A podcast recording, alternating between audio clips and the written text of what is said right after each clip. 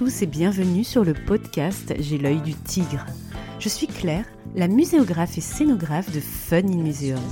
Mon métier, c'est d'aider les musées, les équipements touristiques et tous les professionnels du patrimoine à trouver des solutions pour booster, rendre waouh l'expérience de leurs visiteurs. Chaque semaine, je vous donne les stratégies, les astuces et surtout de la bonne humeur pour réinventer avec moi le monde des musées, les rendre plus fun et vraiment accessibles à tous. Alors mettez-vous à votre aise, installez-vous confortablement et c'est parti pour l'épisode du jour.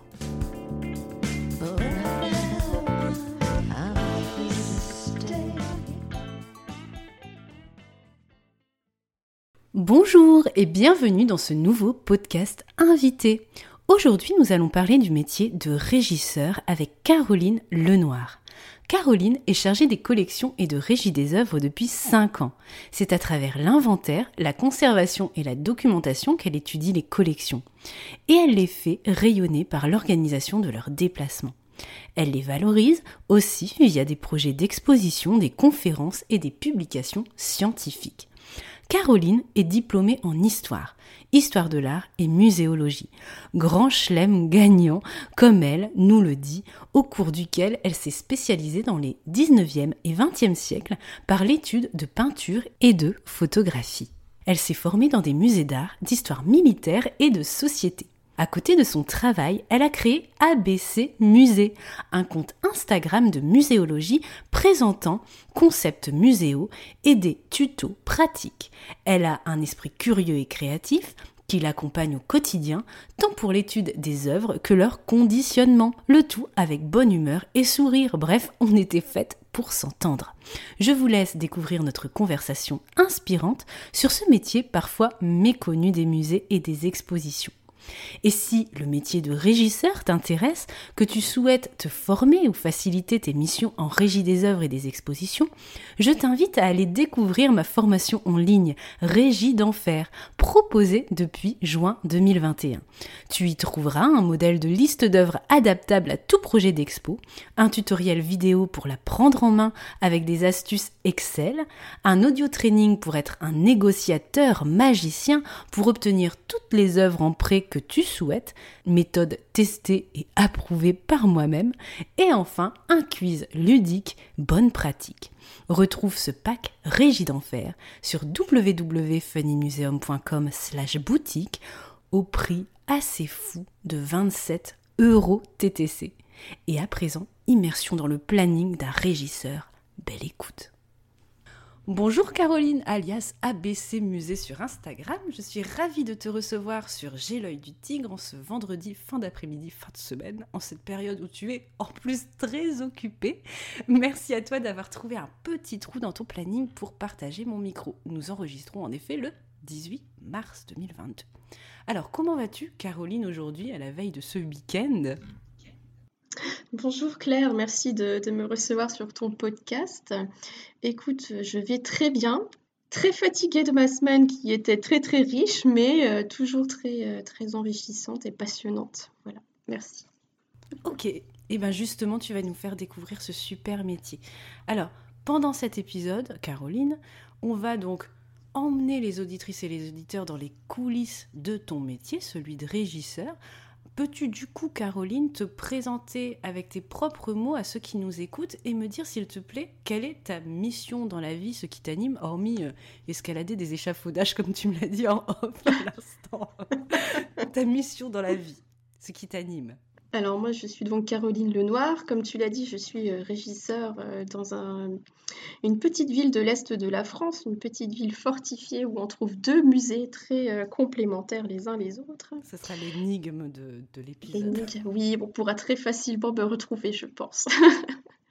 Et donc, je suis une personne assez éclectique, si je peux me décrire comme ça, puisque j'ai différentes passions que ce soit euh, des choses très théoriques comme euh, de l'histoire, de l'histoire de l'art, euh, de la muséologie, mais aussi des choses manuelles tout aussi passionnantes que sont la poterie et autres. Ah bah, on a plein de plats mains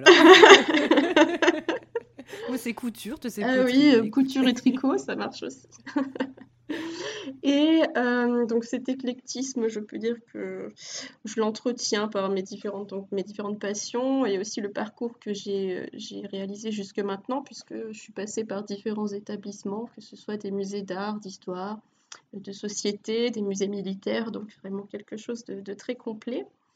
Euh, ce qui est aussi, je pense, un avantage pour, euh, pour euh, ces métiers-ci, puisqu'on est amené à, manipuler et traiter différentes collections, différentes problématiques au quotidien. Et ma mission, donc ma mission dans la vie, en tout cas ma mission professionnelle, ce serait... Alors je dirais que je suis une sorte de transmetteuse de mémoire, voilà. Parce qu'en fait, je trouve ça assez passionnant et incroyable de me dire que par mon travail, je participe à la vie d'une œuvre comme ça, qui elle est déjà là depuis euh, des centaines d'années et qui sera très certainement encore là des centaines d'années après moi. Et euh, je trouve mhm. ça vraiment merveilleux de me dire que mes petits gestes du quotidien vont permettre euh, à des personnes dans 20, 30, 100 ans et plus de pouvoir encore admirer ces, ces objets-là. Et donc, voilà ma mission. Très très beau. Merci beaucoup pour cette belle entrée en matière. Poétique et en tous les cas très inspirante. Alors, le petit quiz maintenant, Fast and Curious, que tu connais bien. Bon, pas trop mm. stressé, c'est bon, tu es prête Donc, deux... deux... propositions avec un choix cornélien. Euh, voilà, pour parler du sujet progressivement. Allez, c'est parti, mon kiki. Allez. Premier choix cornélien. Tu préfères faire des inventaires de collection ou organiser les déplacements des œuvres? Hmm. Alors, je vais dire peut-être organiser les déplacements des œuvres. Mhm. Ok, plutôt que, plutôt que les inventaires. Ok. Ah ouais, c'est difficile, mais c'est vrai que L'organisation de les déplacements, c'est aussi l'occasion de rencontrer des personnes, euh, mhm. d'échanger, donc c'est plus sociable que euh, juste l'inventaire. Oui, c'est vrai. On imagine les, énormes tableaux, euh, la plume. Ah, je dis ça, mais, mais les œuvres parlent aussi, hein, mais bon, ça c'est un autre débat. Ok. Alors tu es plutôt régie des œuvres à distance ou convoiement, justement? Ah, convoiement. Ouais. Convoiement, ok. Tu préfères le montage ou le démontage d'une expo? Ah, Ça, c'est dur. C'est très, très difficile. Euh, les deux sont excitants. Oui, les deux sont excitants. Bah, le premier, le montage est quand même bien plus stressant que le démontage. Mais, un petit goût de la fin à la fin. Je vais dire montage quand même parce que euh, c'est là qu'on voit vraiment se concrétiser euh, des mois de, travail et euh, c'est un grand soulagement aussi une fois que c'est installé. Et surtout, on, a hâte que les personnes, enfin les visiteurs le découvrent et ça, c'est ouais, le moment magique, je dirais. Ok, donc montage. Et enfin, tu préfères faire des constats d'état ou faire des tamponnages, une activité qui te détend apparemment beaucoup ah, c'est difficile. Oui, oui, j'adore les tamponnages. Moi, je dis toujours que je fais des papiers cadeaux quand, ah, ça je conditionne les œuvres. Ouais. Donc, constat d'état ou tamponnage? Ah non, les tamponnages. Parce que constat d'état, ça demande quand même une grande, grande concentration. Tamponnage aussi, cela dit. Mais euh, c'est pas la même satisfaction à la fin. Ok, bah écoute, parfait. Caroline, tu as réussi avec brio ce défi Fast and Curious. Merci. Alors, première question que je voulais te poser dans ce podcast invité, assez large finalement. Qu'est-ce mhm. que la régie des œuvres et les missions d'un régisseur si on devait s'immerger dans ton planning J'aimerais en effet qu'on balaye ensemble les différentes missions en définition, comme tu adores le faire sur ton compte Instagram justement, le mhm. vocabulaire. On a parlé de tamponnage, formulaire de prêt, demande de prêt, facility report, etc. Alors, que fais-tu, Caroline, de tes journées? Décris-nous ton métier. Alors, mon métier, c'est, comme tu le dis, euh, d'abord de la gestion de planning. Euh, une des premières, euh, une des premières missions du régisseur, c'est de pouvoir être un chef d'orchestre des projets d'exposition. Et pour cela, ça nécessite, dans un premier temps, d'avoir une partie recherche des collections pour savoir à qui est-ce qu'on va bien pouvoir de faire des prêts ou des demandes de dépôt. Mhm. Ensuite, euh, il y a aussi tout ce qui est demande d'assurance. Donc ça, c'est quelque chose de très administratif. Ah oui, c'est passionnant. J'ai déjà fait ça dans une autre vie. Et oui, mais malheureusement, c'est indispensable si euh, on, rencontre des problèmes, ce qui est très rare, cela dit. Mais, euh, On est obligé de passer par cette case-là. Mhm. Et euh, il y a donc justement la, grosse partie euh, demande de prêt. Donc là, euh, c'est quelque chose de, très réglementé, si je puis dire, hein, puisqu'on passe par quelque chose de tout à fait informel d'abord, avec des premières prises de contact pour savoir si éventuellement les œuvres sont disponibles par rapport à notre projet, aux dates éventuelles des demandes dont on aurait besoin. Et on passe ensuite par une phase rédaction de courrier, donc courrier officiel cette fois-ci pour vraiment euh, formaliser euh, cette demande de prêt. Et euh, une demande qui, est, qui dépend donc d'un formulaire de prêt, bien sûr, dans lequel on va rassembler toutes les informations assez techniques de l'exposition, donc le titre, le synopsis de l'exposition, les dates de présentation, les personnes référentes, etc. Et euh, comme tu le disais aussi, donc le fameux euh, Facility Report, qui est euh, le document en fait qui atteste les conditions de sûreté, de sécurité des œuvres au sein de l'établissement. Donc c'est quelque chose de, très formel aussi, hein, dans lequel on va expliquer euh, la manière dont sont conservées nos œuvres, donc comment est-ce qu'on gère l'hygrométrie, le climat de manière générale, la sécurité, voilà. Oui, et donc c'est ju- justement le- l'emprunteur hein, qui fournit, euh, l'organisateur, c'est ça, hein, le lieu organisateur qui fournit ce Facility Report euh, aux futurs euh, prêteurs. Au futur prêteur, voilà. Et euh, dans son document, donc on met donc la fameuse valeur d'assurance qui, elle, est, est bien sûr importante euh, Avec, pour tout le avec monde. beaucoup de chiffres. Beaucoup de chiffres, oui, oui. Souvent euh, plusieurs, ouais, ouais, plusieurs chiffres. Et euh, donc une fois que tout est euh, OK, donc on charge aussi d'organiser donc les fameux convoiements. Mhm. hein. Et donc avant cela, pour le convoiement, c'est soit des convoiements en interne faits par l'in- l'institution, soit vraiment à travers des, des transporteurs professionnels. Et donc là, on fait généralement euh, des marchés publics hein, Pour les transports Mhm. pour choisir euh, le transport. Voilà. Oui, on va donc réaliser aussi un, un constat d'état, donc qui est un document euh, sur lequel on, on a des photos des œuvres euh, pour attester donc euh, des différents, des différentes lacunes ou euh, problèmes que pourrait avoir euh, une œuvre d'art, si elle en a bien sûr.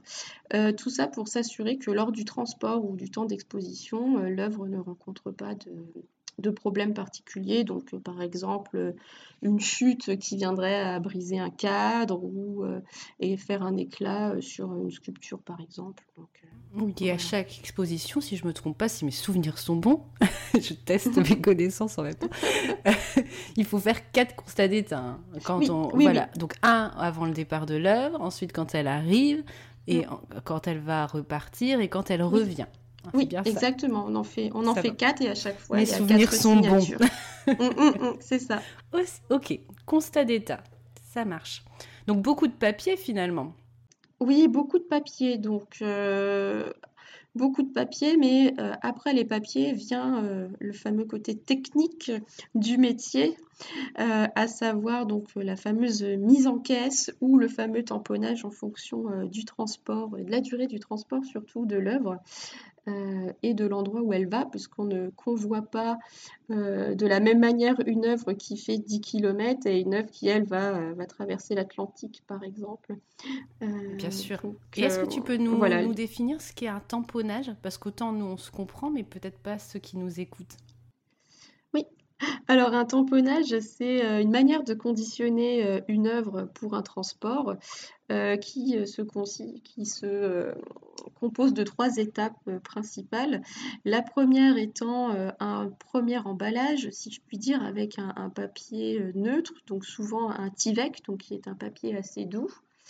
euh, que l'on recouvre ensuite d'une couche de papier bulle, donc bulle pack, toujours les bulles vers l'extérieur, ça je le dis pour, pour le tamponnage, parce que sinon on va, on va venir marquer de l'empreinte de la bulle les œuvres, ce qu'on n'attend pas.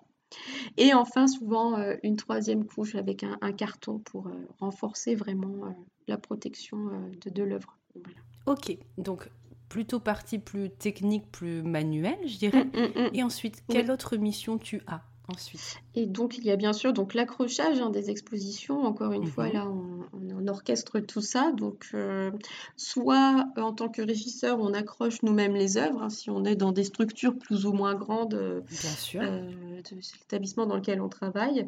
Et à ce moment-là, sinon, on coordonne aussi l'accrochage par des techniciens, donc pour les établissements où il y a une équipe purement technique quand on a, ce privilège. Ce n'est pas le cas dans mon établissement. Moi, je, participe vraiment à l'accrochage, ce qui est euh, tout aussi euh, génial, hein, si je peux dire, parce que c'est des moments privilégiés aussi.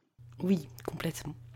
Donc finalement, si on résume, euh, c'est bon, c'est tout Tu fais déjà pas mal de choses ou tu as encore d'autres casquettes? Ah, J'ai d'autres casquettes aussi. Hein. Je gère aussi tout ce qui est conservation préventive. Donc, euh, gestion euh, quotidienne du climat, euh, la vérification, les dépoussiérages pour s'assurer qu'il n'y ait mhm. pas d'infestation ou d'autres problématiques qui pourraient aller à l'encontre de l'intégrité d'une œuvre. Bien sûr. Voilà, j'ai aussi un volet moins courant, mais je traite parfois aussi les restaurations. Voilà. Euh, D'accord, ok. Pour mm, faire les mm. dossiers justement euh, de, restauration et bien sûr également des missions donc, euh, dont on parlait tout à l'heure d'inventaire et mm, de, de, récollement aussi. Aussi, oui, oui, ça fait aussi partie des tâches. voilà, pour connaître l'histoire des œuvres, s'assurer leur bonne présence, l'administration, voilà, des collections de manière générale. Donc du coup, si on résume un peu les choses, donc planification, tout ce qui est euh, administratifs liés euh, à l'emprunt des œuvres, à leur assurance, euh, les constats d'état, des tâches plus techniques et des tâches opérationnelles comme le, comme le montage ou même de prévention comme tout ce qui est restauration, mmh, dépoussiérage, etc. Tout à fait. J'ai bien résumé? Ok, donc mm, c'est mm. ton quotidien. Alors, quelles sont, deuxième question, les qualités et les compétences pour être un bon régisseur? Alors, les qualités et les compétences. Alors déjà, il faut être quelqu'un de très polyvalent, puisque, euh, comme on le voit, euh, c'est à la fois un côté euh, très administratif où on peut passer des journées devant mhm. l'ordinateur à faire du papier, et euh, des journées euh, très techniques où là on va être sur des échafaudages, des escabeaux, euh, on va se promener la perceuse à la main. voilà, c'est vraiment multiple. Il y a aussi donc un côté très manuel comme on le voit et un côté, si je pourrais dire, débrouille. Mmh parce que bah, on a beau avoir tout anticipé, tout préparé, il y a toujours quelque chose où, enfin souvent, quelque chose où on n'aura pas pensé. Donc par exemple, on va avoir une œuvre qui va arriver chez nous, on va dire on va l'accrocher comme ça, et au moment de la mettre au mur, on se rend compte que bah, notre crochet est trop petit par rapport à l'anneau du tableau qui nous vient. Donc là, tout de suite, il faut se retourner trouver une solution. Voilà, trouver la mhm. solution. Mais, euh, mais ça, c'est aussi des. Ok, donc côté un peu McGave. Ouais, c'est ça, exactement. Euh, il faut être quelqu'un aussi de très rigoureux et organisé, puisque comme on voit, c'est de la mhm. gestion de planning, donc euh, il faut respecter des délais. le délai final, c'est toujours l'ouverture d'une exposition, donc il faut être dans les clous quoi qu'il arrive. Euh, et puis surtout, voilà, rigoureux euh, tant pour cette gestion de planning, mais aussi pour la manipulation des œuvres, hein, parce qu'on ne promène pas, enfin, on déplace pas une œuvre sans, sans trop y réfléchir. Hein. c'est toute une organisation, le cheminement à l'intérieur du, du musée. Et euh, il y a aussi un côté euh, savoir-être où il faut être quelqu'un quand même d'assez sociable parce qu'on échange beaucoup avec euh, différentes institutions et pas seulement, ça peut être aussi des personnes privées, hein, ça, des collectionneurs. Donc c'est d'autres d'autres d'autres approches, voilà, vraiment.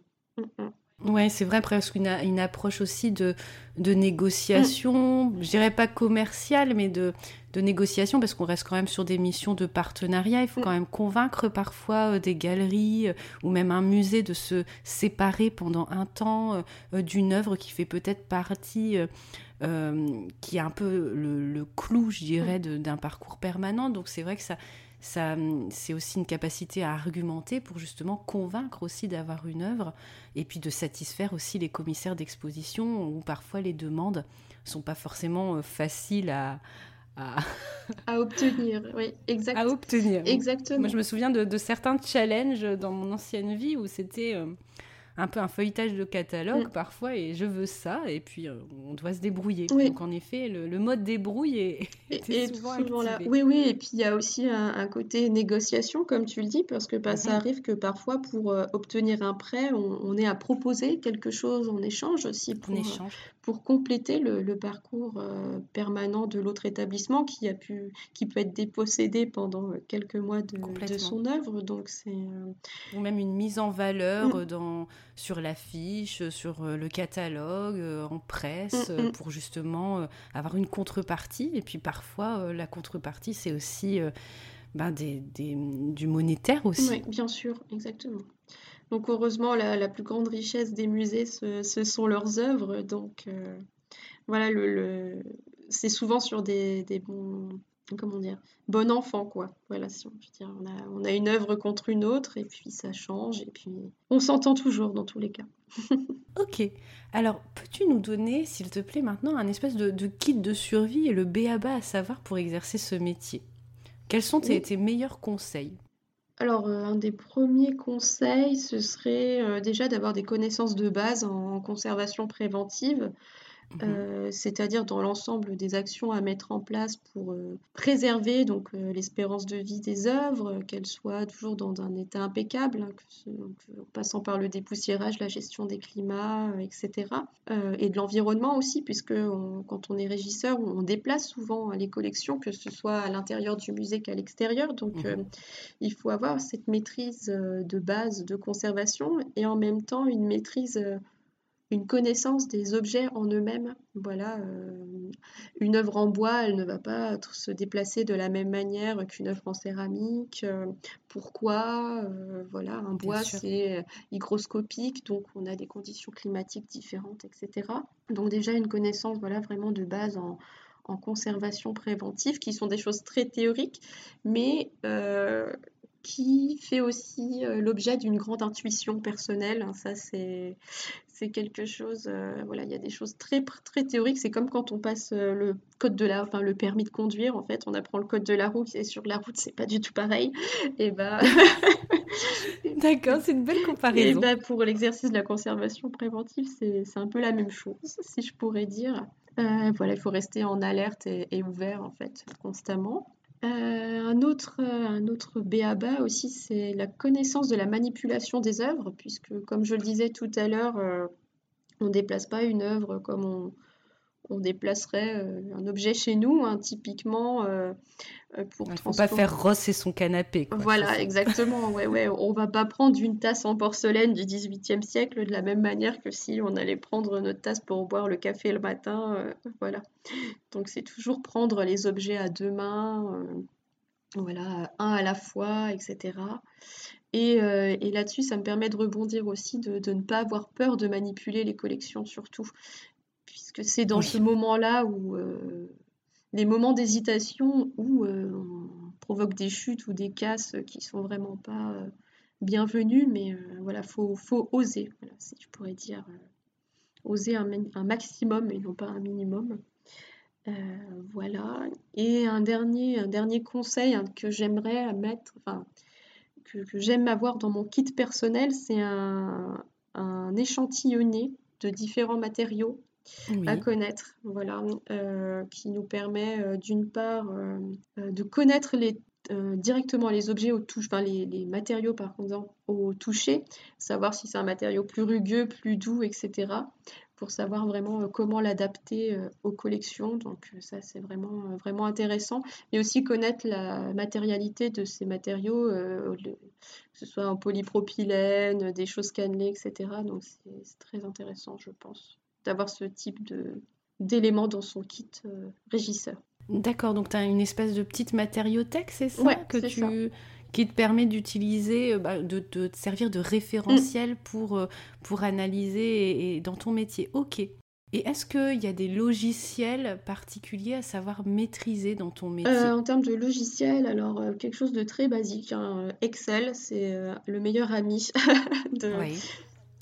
C'est vrai qu'on le répète souvent, mais c'est pas forcément quelque chose Mm. que tout le monde maîtrise. Donc Excel, Excel, voilà. bien sûr. Euh, voilà, Outlook aussi hein, pour la gestion des agendas et des échéances, c'est très intéressant. Et après, tout ce qui est euh, logiciel de collection, hein, euh, que ce soit une base de Mhm. données type Micromusée, Actimuseo, Webmuseo, il y en a beaucoup, beaucoup. Oui. Vidéo Vidéo Museum, muséum. euh, ouais. qui permettent euh, tant euh, de gérer l'inventaire que euh, les constats d'état, mais aussi euh, surtout les mouvements d'œuvre. Donc il y a aussi euh, la base Flora, hein, qui est une référence pour les régisseurs, Mhm. pour euh, pouvoir suivre les entrées et les sorties des œuvres. Voilà. Donc voilà pour ton, ton kit de survie. Alors j'avais envie euh, d'achever ce Mhm. podcast, Caroline, en te posant une dernière question. J'aimerais que tu nous confies, s'il te plaît, tes conseils un peu d'insertion professionnelle sur ce métier.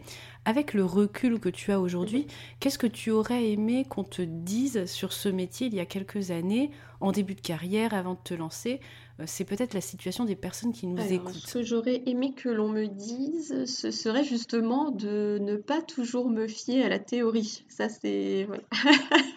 Ah. C'est qu'on a sur les bancs de l'école, ce qui est super, hein, on nous apprend euh, toutes les bases euh, de conservation, d'organisation, etc. Mais euh, on nous apprend pas forcément euh, le truc, bah justement le truc, l'imprévu. Voilà, on nous apprend pas forcément l'imprévu. Et ça, euh, c'est quelque Mhm. chose qui s'apprend vraiment sur le terrain. Et euh, si j'avais un conseil à donner, Oui. donc euh, des personnes qui sont encore en études, euh, ce serait de profiter de ce temps pour faire du stage. Voilà, faire des stages pour se former, puisqu'en fait, c'est un métier qui, même s'il s'apprend à l'université, maintenant, hein, ça prend beaucoup sur le tas. En fait, on apprend vraiment au contact des professionnels et euh, c'est vraiment l'expérience que l'on va se faire euh, euh, grâce au stage et aux différents euh, rencontres qu'on va faire. Oui, au fil des, au Ouais. fil des projets. Et puis j'imagine que toi, tu dois aussi rédiger des cahiers Bien des charges de transport, etc. C'est pas forcément quelque chose qu'on apprend d'un point de vue opérationnel dans, dans les formations Non, non, non, on universitaires. l'apprend. J'imagine. C'est peut-être euh, voilà, peut-être une introduction Mm, mm. rapide, mais voilà, il y a quand même pas mal de choses qui, qui s'apprennent Mm, sur le terrain et dans le cadre de, de stages et de, de, de Voilà, premiers ouais, ouais. postes. Et puis un autre conseil aussi, là, qui est un peu euh, différent, mais il faut aussi s'inscrire, je pense, dans, dans des associations. Euh, moi, ça m'a pas Mhm. mal aidé quand j'étais étudiante.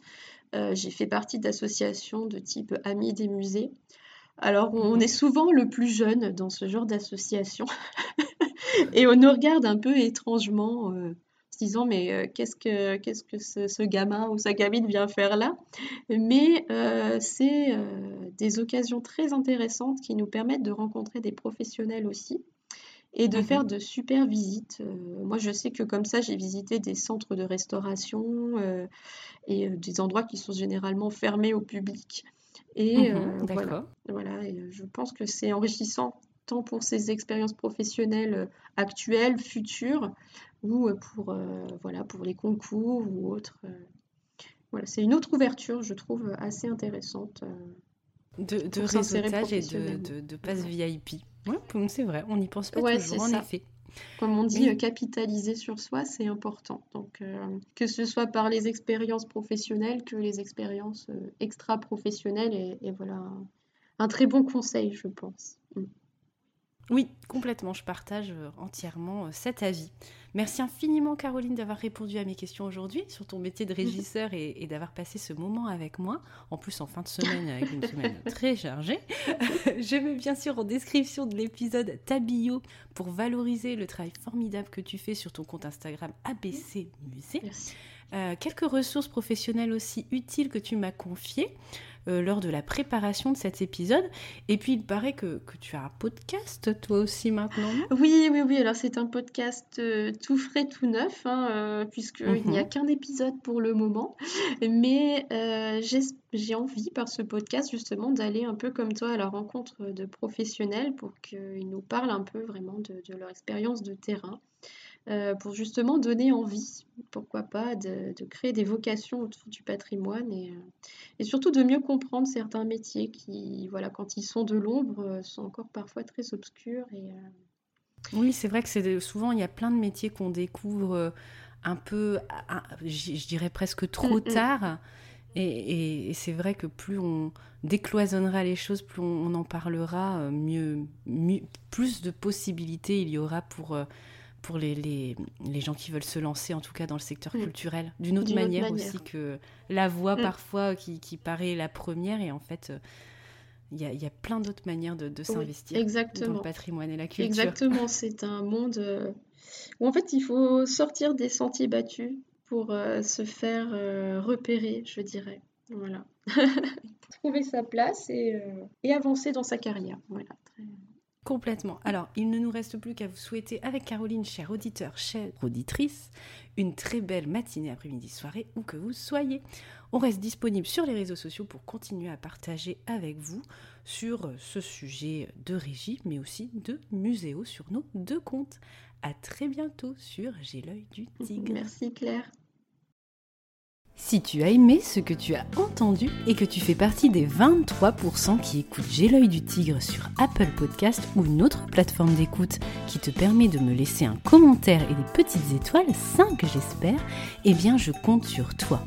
C'est grâce à toi et à ce petit geste de quelques secondes que nous pourrons aider ensemble le podcast à se faire connaître, à le développer pour aider un maximum de personnes comme toi à faire avancer le monde de la culture et à rendre les musées plus fun et vraiment accessibles à tous. Ce podcast, ce n'est pas le mien, c'est le tien, celui de ceux qui veulent faire bouger les lignes du secteur culturel, le faire briller comme tous ceux qui y participent avec leur talent, leur passion et l'œil du tigre.